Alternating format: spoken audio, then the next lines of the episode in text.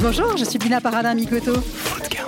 L'alimentation peut être un acte heureux et positif pour améliorer notre karma et non synonyme d'inquiétude et de stress. J'échange dans Food Karma avec des acteurs qui œuvrent pour une alimentation bonne pour nos papilles, mais aussi pour notre santé et la planète. Cuisiniers, journalistes, industriels ou encore médecins, les invités de ce podcast incarnent tous le Food Karma. Chacun à leur échelle, ils participent à répandre une énergie positive dans le secteur de la bouffe. Je vous emmène à leur rencontre dans Food Karma. Vous venez avec moi? Bienvenue sur Food Karma. Je suis très heureuse d'accueillir Basma Paradin et Pierre-Élie Boiton. Bonjour Basma, bonjour Pierre-Élie. Euh, bonjour Bina. Je suis euh, particulièrement émue aujourd'hui de faire ce podcast car je reçois quelqu'un que je connais depuis sa naissance. En effet, Basma, c'est ma petite sœur. Avec euh, Pierre-Élie, son compagnon, ils ont lancé il y a quelques mois Tambouille, des kits à cuisiner 100% bio, artisanaux et engagés. Tambouille, ce n'est pas juste un kit de plus. Il s'agit, selon moi, de la solution parfaite pour concocter un dîner veggie délicieux sans effort. D'ailleurs, je ne me nourris plus que de ça quand je suis à Paris. Tout est concocté dans votre ferme, dans le Perche sartois. J'avais envie de parler avec vous de la formule magique pour faire une approche flexitarienne. Food Karma. Food Karma. Basma et Pidi, puisque c'est plutôt Pidi que Pierre-Élie pour les intimes. Euh, Est-ce que vous pouvez me raconter euh, votre parcours chacun et ce qui vous a emmené, amené finalement à faire euh, Tambouille ensemble L'aventure euh, Tambouille, c'est avant, au départ, la volonté en fait de réaliser un projet plus en ligne avec nos valeurs, parce qu'en fait, on vient pas euh, du monde de la food. euh, euh, Pierre, Elie et moi ont eu une vie très différente au début, puisqu'on a fait une dizaine d'années, moi comme avocate et Pierre Elie en banque d'affaires. Et à un moment, on a voulu en fait se lancer dans un projet plus en ligne avec nos valeurs et également en prenant en compte aussi euh, les contraintes qu'on avait euh, nous quand on était euh, citadins, puisque Tambouille c'est un changement de vie, puisqu'on est passé de la campagne à la ville. Euh, plutôt l'inverse de la ville. De la ville, ah oui, excusez-moi. de la ville à la campagne. ouais, vous avez quitté Paris pour habiter dans le, dans le Perche sartois, dans un- d'ailleurs une très belle ferme. Ouais, c'est euh, comme dit Basma, c'est c'est aussi une aventure qui est familiale parce qu'on le fait euh, en couple, comme tu nous as présenté au début, euh, qu'on l'a fait. Ça a vraiment coïncidé au moment de la naissance de notre fille, donc c'était euh, c'était ce choix et ces réflexions qu'on avait, puisque c'est ta question sur le, le régime flexitarien, c'est cette question qu'on avait sur bah, manger euh, plus végétarien. On n'est pas végétarien nous-mêmes, on, on, on a un certain nombre de repas dans la semaine, en revanche, depuis, depuis très longtemps. Oui, notamment Euh, le soir. notamment on a, le soir, On ouais. a l'habitude de manger végétarien, c'est déjà le cas, nous, dans, dans la famille, où maman se, enfin, faisait souvent des, des repas veggie le soir. Exactement, c'est une, une vieille habitude familiale qui m'est restée aussi. J'avoue, je fais la même chose et je trouve que c'est une très bonne façon de d'avoir un nombre sûr de, rest- de, de, de repas végétariens parce qu'on est sûr d'en faire quatre ou cinq Ouais. dans la semaine euh, sans effort et sans réfléchir en fait quelque part. Exactement. Exactement. Et nous, du coup, bah, on essaye de faciliter ça avec Tambouille. Euh, L'idée, c'est vraiment bah, de cuisiner euh, comme un chef à la maison. Euh, c'est vraiment notre idée de manger des produits sains. Je sais pas euh, si je dirais comme un chef, je, je me permets de, Ouais. de rebondir. ouais, c'est intéressant. Euh, parce que moi, la vision de la cuisine de chef, c'est de la cuisine avec euh, beaucoup de complexité, euh, plein de choses différentes. Et finalement, pour euh, faire un plat qui est waouh, avec un peu d'esbrouf, alors que je trouve que dans ce que vous proposez, il y a vraiment. Alors moi, je trouve que c'est très noble la cuisine Ouais. de ménage. Je trouve que c'est la cuisine du quotidien euh, pour euh, nourrir sa famille au sens euh, très holistique du, du terme. Et je trouve que c'est aussi ce qu'il y a dans votre proposition, c'est aussi des plats simples, bons, qu'on a envie de manger au quotidien. Ouais, en fait, C'est vrai que c'est une cuisine, excuse-moi de t'avoir coupé, c'est vrai que c'est une cuisine du quotidien. Mais en revanche, vous avez un peu de l'expérience de cuisiner comme un chef, parce que nous, on a fait un peu vos petits commis. Parce qu'on Exactement. met tous les ingrédients arrivent de manière prédosée. Donc la il y a pas fameuse de mise en place est faite. exactement. Et surtout, on propose des légumes découpés parce que la partie un peu pénible de la cuisine pour euh, cuisiner euh, aussi et cuisiner quotidiennement, c'est aussi la découpe, euh, la prépa le temps de préparation que vous avez besoin pour préparer votre repas, notamment le soir. Et on s'est dit qu'aussi c'était un moyen pour les gens qui sont dans le tunnel du soir, soit pour des contraintes professionnelles, soit pour des contraintes familiales, aussi de les décharger de cette partie-là et leur qui se qui puissent ainsi se ré- réapproprier le temps de la cuisine et du coup le temps de la cuisine familiale et quotidienne avec euh, nos kits. sans que ça soit une, une contrainte euh, ou une tâche, en fait, finalement. Exactement. C'est ouais, garder le plaisir de la cuisine. Puis même euh, maintenant, on a des retours de certains de nos clients qui nous disent que leurs enfants aiment cuisiner nos, nos kits parce qu'il y a un côté ludique, un côté sympa, sympa de cuisiner avec euh, ces derniers. Ah, je reviens juste sur votre euh, parcours parce que Pili, euh, tu as passé pas mal de temps à apprendre euh, un certain nombre de techniques de culture et vous avez acheté une ferme dans le, dans le Perche sartois. Est-ce que tu peux nous raconter cette aventure? Bah oui, en fait, le projet, il s'est dessiné, on va dire, en, en quelques mois, en quelques années même. C'est pas, pas arrivé d'un coup. Et, et dans ce cheminement, euh, il y a eu euh, l'idée de se rapprocher de la terre. Je pense que c'est un retour aussi euh, d'où je viens. Je viens d'une famille agricole. Et j'avais, je ressentais ce besoin, en tout cas cette attraction, et donc c'est passé par des premières, des formations, beaucoup de lectures sur ces sujets de la permaculture, sur les sujets même du pain. Je suis allé faire une formation dans le sud de la France sur le pain pendant plusieurs jours avec un paysan boulanger. Pourquoi le pain?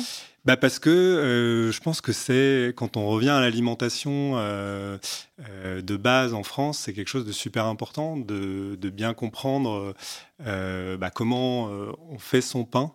Euh, comment en plus il y a beaucoup de questions sur euh, l'impact du pain aujourd'hui. Beaucoup de gens supportent plus le pain euh, en tout cas les gluten. Et, et moi ça m'a ça m'a toujours je me suis dit c'est un plat c'est un, un produit basique c'est un produit qu'on a mangé pendant des centaines et des centaines d'années en France. Et qu'est-ce qui s'est passé euh, pour qu'en gros aujourd'hui euh, ça soit plus possible.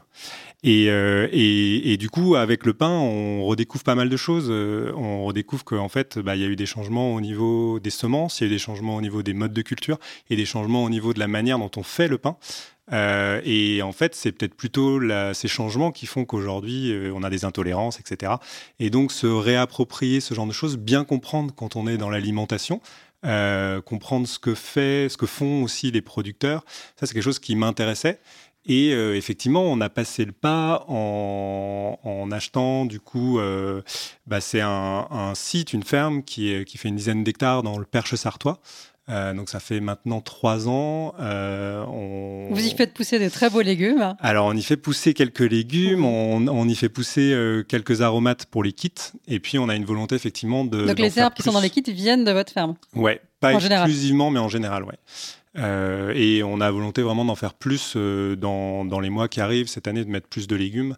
Et ça, c'est un vrai plus parce qu'en fait, euh, l'idée, c'est pas de tout faire ce, dont on aura besoin, parce qu'on veut aussi euh, créer du lien avec euh, des, agriculteurs en bio euh, locaux et qui travaillent bien, et il y en a pas mal. Mais l'idée, c'est aussi de nous, de nous relier à la terre et de relier vraiment l'alimentation à la terre pour que on se comprenne et qu'on ait et que ça se ressente dans notre offre. que bah voilà, c'est pas n'importe quel produit et il y a eu pas mal de réflexions derrière. Alors justement, j'aimerais bien rentrer un peu plus en détail dans votre offre. Moi, j'avais une idée assez négative, à vrai dire, des kits à cuisiner, parce que j'en avais essayé euh, plusieurs dans le passé. Et à chaque fois, j'étais un peu déçue. J'étais déçue parce qu'on trouve euh, des produits dont on ne sait pas finalement très bien d'où ils viennent. On génère énormément d'emballage. Euh, vous avez à la fin du repas plein de choses à jeter. Et puis, les recettes ne sont pas forcément waouh. Alors, chez Tambouille, comment vous répondez à ça? Bah, en fait, ça s'inscrit un peu dans une démarche, ben, comme expliquait Pierre-Élie, euh, cohérente du champ à l'assiette. Donc, on est vraiment euh, déjà exigeant sur euh, la qualité euh, des produits. On C'est vrai que vous avez des ingrédients vraiment top. Est-ce que tu peux nous donner quelques exemples? Oui, bien sûr. Ben, Pierre-Élie parlait euh, de son stage du pain auprès de Roland Feuillas, qui en fait, du coup, détient les maîtres de Montmoulin. Et donc, euh, nos pâtes viennent euh, de chez eux. Donc, c'est des pâtes qui sont fabriquées artisanalement. Euh, les, les- Avec du blé ancien. Avec du blé ancien, qui a été euh, finement sélectionné par les maîtres de Montmoulin. Donc, vraiment pour, parce que c'est des blés anciens pour leur qualité nutritionnelle et également pour leur faible valeur en gluten. Donc, il y a une vraie démarche derrière, éthique et environnementale. Donc, on sélectionne, euh, oui, beaucoup, euh, enfin, la plupart, enfin, tous nos produits pour euh, leur qualité nutritionnelle, aussi pour l'engagement des producteurs, soit d'agir en faveur de l'environnement ou d'un engagement social qui est important. Donc déjà, ça, c'est pour la, partie qualitative de notre produit. Et ensuite, euh, il y avait la question des emballages. on a essayé d'être, euh, on est vraiment dans une démarche la plus zéro déch- déchet possible. Donc notamment, euh, on propose euh, nos légumes qui sont découpés dans des bocaux en verre consignés. Donc pour remettre la consigne au bout du jour et pour éviter le recyclage du verre. Et pour le reste des emballages, en fait, c'est soit compostable ou recyclable. Donc on est vraiment dans une démarche la plus zéro déchet possible. Après, Moi, je fais le témoignage client. En effet, j'étais euh, hyper contente de voir que euh, tout pouvait aller euh, dans mon compost, hein, enfin dans Ouais. le flux de compost, ou sinon euh, être recyclé. euh, on pouvait les, vous les renvoyer. J'ai trouvé ça remarquable. Après, c'est vrai que ça génère, et ça on pourra pas l'enlever, un peu plus d'emballage. Euh, mais euh, à l'inverse, euh, c'est des pertes sur certains produits en moins. Je pense par exemple aux épices.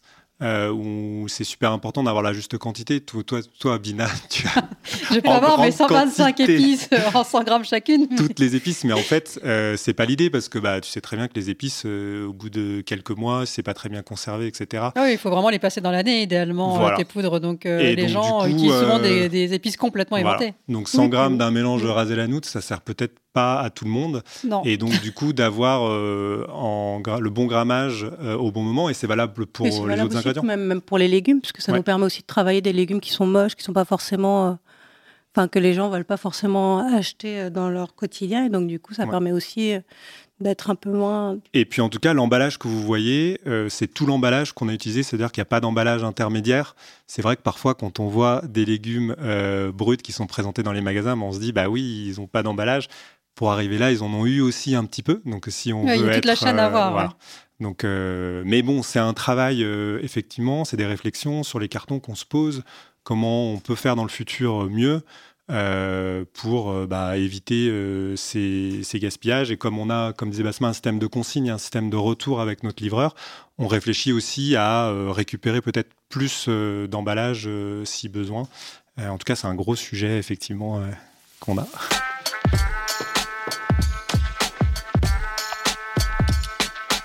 Et pourquoi des kits végétariens? Parce qu'on pense que des- les gens n'ont pas forcément euh, d'idées pour euh, euh, penser à des idées de recettes qui sont complètes, qui sont aussi, on va dire, un peu, qui changent de l'ordinaire et qui sont sympas, parce que parfois les gens ont l'image du, du plat végétarien un peu ennuyeux. Un peu triste. ouais. Est-ce que tu peux peu nous donner triste. un exemple de recette euh, que vous proposez et qui est hyper euh, gourmande et l'antithèse de ce qu'on imagine, imagine souvent en végétarien? Bah, par exemple, on propose un quinoa de patates douces euh, au fromage de brebis. Donc déjà, l'image du quinoa, parfois, vous avez l'image d'un- d'une d'une céréale qui est un peu végé et un Voire peu- voilà. pour certains. Et donc euh, là, on la transforme euh, vraiment de manière gourmande avec du fromage de brebis frais qui est super délicieux, des petites noisettes qu'on fait torréfier au four. Donc vraiment, les gens en fait on- sont ravis de ce plat et souvent le recommandent. Ah, Moi, c'est le premier que j'ai goûté, j'ai trouvé délicieux. Mais après, on a d'autres choses. On a des gratins dauphinois. Il y a, Ah, on il y a propose beaucoup de choses que des... Et c'est ça, et le point, c'est que je, je pense que souvent, on pense pas que végétarien, ce sont des choses euh, qui peuvent être euh, super gourmandes, qu'on connaît Ouais. dans notre quotidien et qu'on ne pense pas à faire comme étant un plat alors, au lieu d'être un accompagnement euh, d'une viande. Et l'idée, c'est vraiment, voilà, c'est vraiment de se dire, euh, on se pose pas la question. En fait, on veut que quand les gens cuisinent nos kits, voilà, ils ont un plat et ils se disent pas, tiens, c'est un plat végétarien, il manque quelque chose, c'est un plat sans viande, etc. Et ça, je pense que quand on rajoute aussi bah, des légumineuses, quand on rajoute, euh, etc., on arrive à avoir des plats euh, très complets. Oui, puis Euh, on travaille avec des épices, enfin des, des goûts que les gens Exactement. ne connaissent pas forcément. Donc il y a aussi le côté découverte. Et après, euh, pourquoi euh, végétarien? Je pense qu'il y a aussi un engagement derrière. En tout cas, pourquoi plus végétarien Pourquoi moins de viande Euh, C'est vraiment un engagement qu'on... C'est quoi les, les enjeux, justement, pour toi, euh, de manger plus végétarien aujourd'hui? Bah, le premier enjeu qui nous touche, je pense, c'est un enjeu euh, de, de CO2. Combien on, on va générer on sait, enfin, C'est maintenant prouvé qu'un repas végétarien, c'est euh, 10 fois moins qu'un repas avec de la viande rouge ou 3 fois moins qu'un repas avec de la viande blanche. Et on Et- oublie souvent que même de façon globale, l'élevage intensif génère quasi euh, 20% euh, des, des émissions euh, de gaz à effet de serre. Exactement, donc ça c'est le premier pas, mais en fait, euh, voilà, après chacun son engagement, chacun, mais je pense que le deuxième point c'est de se dire en plus c'est bon pour notre santé de manger plus végétarien, donc qu'on le fasse à la rigueur pour l'environnement, pour la santé, ou on essaye simplement parce qu'on trouve ça bon. Voilà, tout va, on trouve dans, dans le même sens. Euh, et donc ça, c'est super important euh, pour nous quand même de, mener ce combat et d'aider les gens qui souhaitent, parce qu'on est quand même très nombreux, ta question de- de- des flexitariens, à être engagés à réduire notre consommation de viande. En tout cas, on est très nombreux, nous, quand on discute à, de gens qui nous disent, bah oui, moi, le soir, euh, j'en mange plus maintenant. Donc, on, est dans ce, on est là pour aider les gens à, à trouver des idées. à justement, sur cette partie euh, pratique, euh, très souvent, les, les gens, quand ils se disent Tiens, ce soir, je vais faire végétarien, ils sont euh, complètement perdus parce qu'ils ne savent pas forcément ce qu'est un plat complet végétarien, quel menu ils pourraient euh, créer euh, en végétarien. Et donc, euh, pour vous, d'abord, manger végétarien, c'est quoi les, bonnes règles, euh, les petits trucs auxquels il faut euh, penser pour être sûr que son assiette est complète hein, et qu'on n'a pas juste fait un plat dans lequel on a enlevé la viande, ce qui n'est pas la même chose en fait? Tout dépend si vous, vous êtes à la recherche de protéines végétales pour avoir un repas complet. Ben, du coup, vous allez rajouter typiquement des pois chiches. Pensez à mettre des oléagineux vraiment pour avoir une vision un peu plus euh, nutritive euh, du repas. Et puis en plus, euh, nous, de notre côté, sur nos kits, en fait, on travaille en collaboration avec Julia Simon, qui est naturopathe. Donc, sur un certain nombre de nos plats, vous retrouvez en fait un petit avis de Julia Simon sur les apports de, ces, de nos plats d'un point de vue nutritif, d'un point de vue naturel.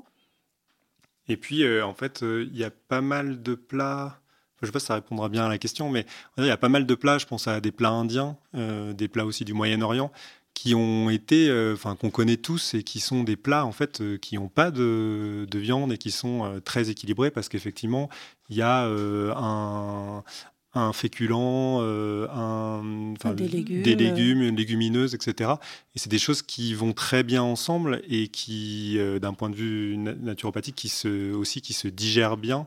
Et en fait, euh, l'importance, parce qu'on n'a pas discuté aussi pourquoi l'importance du soir, pourquoi l'importance de manger végétarien, c'est aussi pour euh, notre digestion, pour du coup bien dormir, qui est euh, très important. L'un des euh, problèmes majeurs de santé dont on ne parle Exactement. assez. Et donc en fait, ça rentre euh, dans cette idée-là. Nous, on est euh, nous-mêmes le, à d'autres moments de la journée, on va consommer de la viande, mais quitte à choisir, on va le faire plutôt le midi. Euh, et, et le soir, on va se réserver sur des plats qui vont faire qu'on va se coucher plus léger et mieux dormir. Oui, puis ça permet aussi de faire des repas en famille, parce que souvent le soir, on conseille aux enfants de, de manger des plats avec des légumes sans viande. Alors justement, Donc ça, ça c'est un point euh, qui- que j'ai souvent entendu, c'est les gens euh, posent la question de savoir si on peut donner un repas végétarien à son enfant. Que les... Ça peut stresser un certain nombre de gens de se dire que ça va être un plat euh, sans viande, sans poisson. Bah, de nous, de notre compréhension et de, notre, euh, de nos conseils de notre pédiatre, euh, il est primordial en fait le, de- le soir pour euh, des jeunes enfants de manger un repas végétarien. Et la viande ne doit être proposée que pour le repas du midi. Donc, euh, je pense que Ouais, je pense ça que ça, c'est répond à leurs besoins. Donc le euh, coquillet de jambon, c'est pas forcément le meilleur Voilà. plat possible pour les Après, enfants. On avoue qu'ils peuvent bien aimer ça et c'est plus facile euh, parfois à donner, mais, mais ils sont Oui, oui, censés a- manger végétarien. Il y a l'équilibre du plat et il y a l'équilibre de l'ensemble des plats qui sont pris euh, dans la journée et dans la semaine. Et ça, c'est euh, c'est important que les deux soient pris en compte. Nous, c'est vrai que.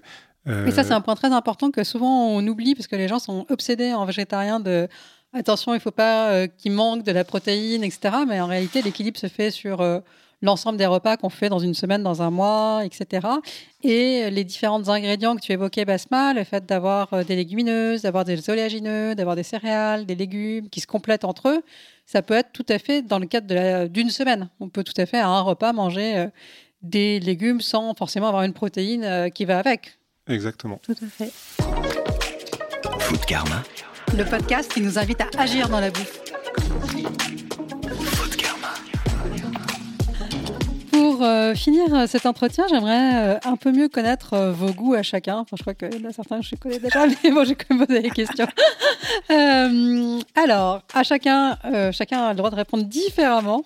Euh, quel est, euh, Basma, ton plat favori à partager avec euh, tes amis ou ta famille?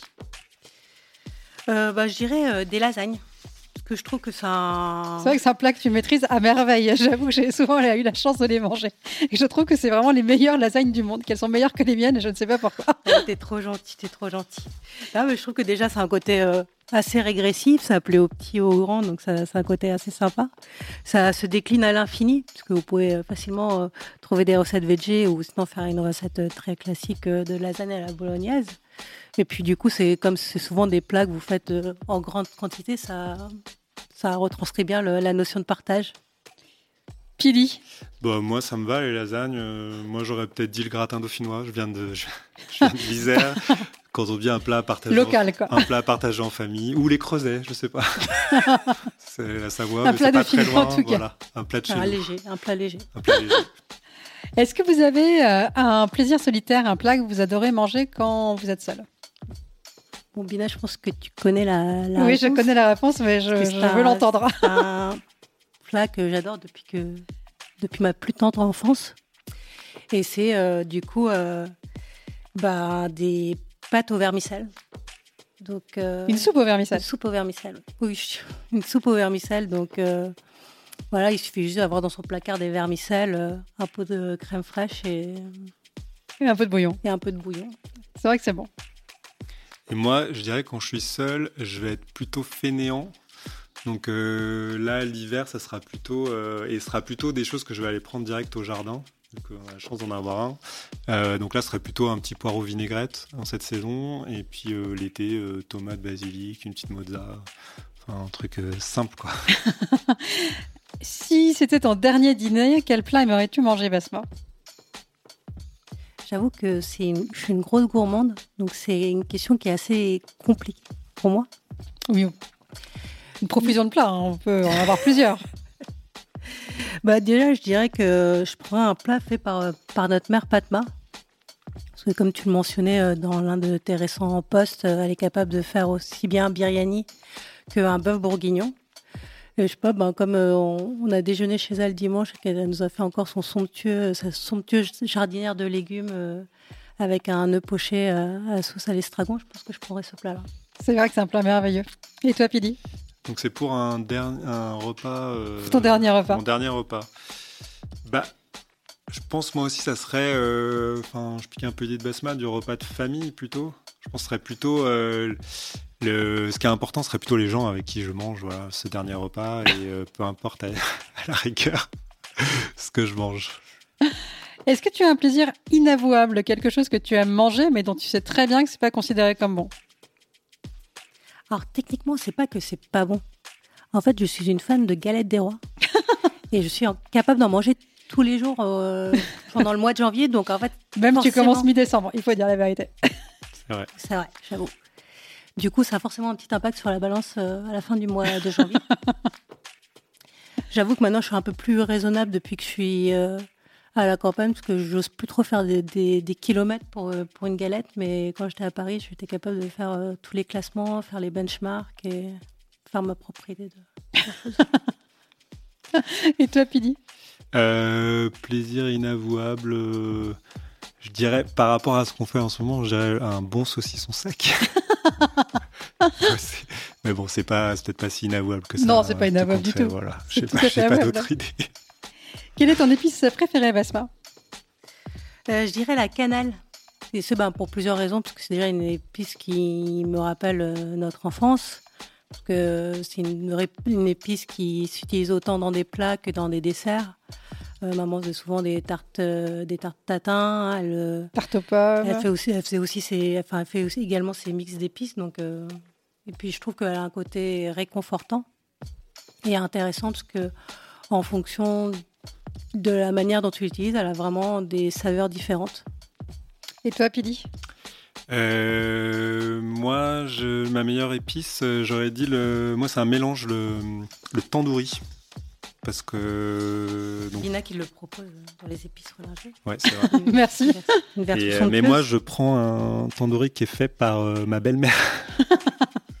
Donc c'est un mélange. euh, Qui ressemble furieusement à celui qui Oui. a chez l'épice fromage. Je sais pas, coriandre, cumin, gingembre, entre autres. Et euh, bah oui, j'aime beaucoup euh, que ce soit en- avec un poulet ou euh, même le saumon, que j'adore euh, comme, euh, comme recette. Voilà, je dirais ça. Quel est ton premier souvenir d'épices, Basma? Bah, il remonte très très loin. Que notre, bah, notre double culture euh, franco-indienne, euh, j'ai toujours le souvenir de voir maman en train de préparer les épices dans la cuisine, donc euh, puis même les odeurs des plats qu'elle préparait notamment le week-end, donc ça remonte à très très longtemps. Moi, c'est plutôt l'inverse, enfin, à part bien sûr le poivre, etc. Mais ça, ça c'est pas un souvenir en soi. Euh, ça a été plutôt une découverte tardive avec Basma. Je pense les premiers currys que Basma m'a fait où bah, j'avais des épices ou des mélanges d'épices que j'avais pas trop l'habitude de, de, manger. Donc ça a été à ce moment, à ce moment-là une belle découverte. Quel est ton dernier coup de cœur en restaurant, Basma? Euh, Mon dernier coup de cœur euh, remonte un peu puisqu'il s'agit de Kitchen Terre. Euh, c'est euh, parce que j'adore le chef William Ledeuil, euh, qui a une cuisine ultra précise et très subtile. Et je trouve ça très intéressant en fait de faire voyager les gens à travers des pâtes et pas simplement en Italie, vraiment proposer des saveurs d'Asie. Donc je trouve ça très intéressant. Puis en plus, on est fan de ces pâtes, puisque c'est les pâtes des maîtres de mon moulin et qu'on les propose également dans, dans nos kits. Bah, J'aurais pas dit mieux. Je pensais okay. mon, aussi. Non, c'est vrai. C'est on a fait, euh, on a découvert quelques autres depuis, mais euh, en meilleur souvenir. Euh, pour en plus, ça, ça rejoint bien effectivement de la simplicité, de la précision. donc c'est super. Aujourd'hui, il y a une urgence pour mieux manger. Quelle est selon vous la priorité numéro une pour qu'il y ait une meilleure alimentation accessible au plus grand nombre? Je pense de manière euh, macro, c'est de repenser en fait euh, le modèle actuel qui en fait est pour arriver à une consommation plus sobre. Parce qu'aujourd'hui, la consommation de produits industriels ultra transformés, de produits de, de moins bonne qualité euh, nutritive et gustative est, est, quelque part une aberration et qu'il faut changer les choses. Bah oui, enfin, je peux être que, enfin, on est tous d'accord, je pense avec ça, et du coup, euh, c'est euh, c'est peut-être euh, cuisiner plus et puis faire son potager dans la mesure du possible, à chacun suivant l'espace qu'il a, bien évidemment. mais on peut tous planter des aromatiques. Ouais, on peut tous avoir des aromatiques même chez soi. Et c'est déjà, je pense, un premier pas pour soi et ses enfants, si on en a, etc., pour bah, découvrir que ce qui arrive dans son dans son plat, euh, ça a une origine, euh, ça, ça vient d'une graine, etc., etc. Et que ça, c'est super important, je pense, pour euh, changer nos habitudes dans le futur. Pour conclure, j'aimerais bien que vous nous disiez si demain ceux qui nous écoutent ont envie de se lancer et de commander sur Tambouille, quels seraient les trois premiers kits que vous leur conseillez pour démarrer une petite semaine Tambouille veggie bonne? Je dirais euh, le quinoa de patates douces euh, au brebis. Ouais, je pense en fait, on a, on a plusieurs kits. On a des kits, ça c'est des kits très rapides. Après, il y a des kits un peu plus longs à faire, donc ça peut être intéressant pour ceux qui veulent découvrir comment on fait une pâte à pizza ou une pâte à tarte. On a aussi des pizzas et, une tarte euh, rustique, etc. qu'on peut faire. Et ça serait intéressant de découvrir ça. Et après? Et après, dans les plats rapides et qui sont un peu classique, le gratin de pommes de terre. Ouais, qui est vraiment délicieux. Beaucoup affectionne.